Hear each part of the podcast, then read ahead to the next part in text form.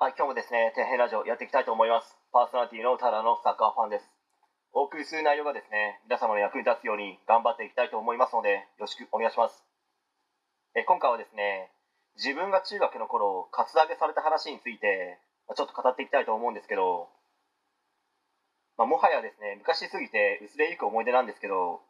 同じクラスの同級生と街にですね、修学旅行に着ていく服をですね、買いに行ったんですよ。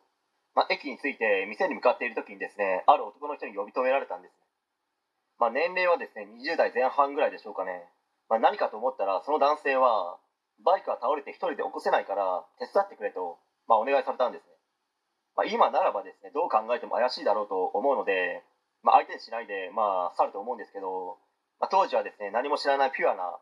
まあ、ピュアではないですけど、まあ、中学生だったので、まあ、3人ともですねいいですよと軽く快諾してしまったんですよ。まあ、少し話はそれますけどバイクの起こし方ってあれコツがあるんですよね。腕だけで起こそうと思ったら結構男性でも大変だと思うんですよね。大型の場合はですけど。腕ではなくて体全体を使って前に押し出す感じというか、まあ、バイクに乗ってる人はですね詳しいと思いますので、まあ、その人たちに話を聞けば分かると思うんですけど、まあ、話はそれましたけど、まあ、その男性にですねバイクがあるであろうですね人気のない場所に連れて行かれたんですねそうしたらですね、その時にポケットからナイフを取り出して、まあ、その犯罪者が金あるか出せって言ってきたんですね。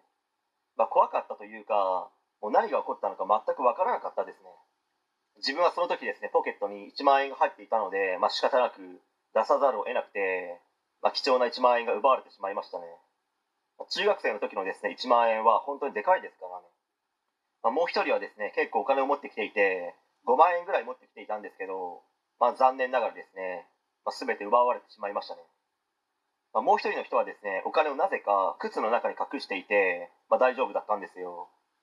まあ、ちなみにですねこの人はですね高校は進学校に進学しましたね、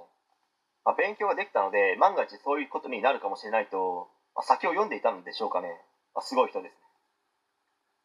まあこの時にですね大人がですね外で誰に声をかけられても無視をして、まあ、相手にするなと言っていたらですね、まあ、カツアゲされずに、まあ、済んだんでしょうかね。まあ、今になってみればですねつくづく教育って大事だなとですね思い知らされる出来事でしたね。はい、えー、本日は以上になります。ご視聴ありがとうございました。できましたらチャンネル登録の方よろしくお願いします。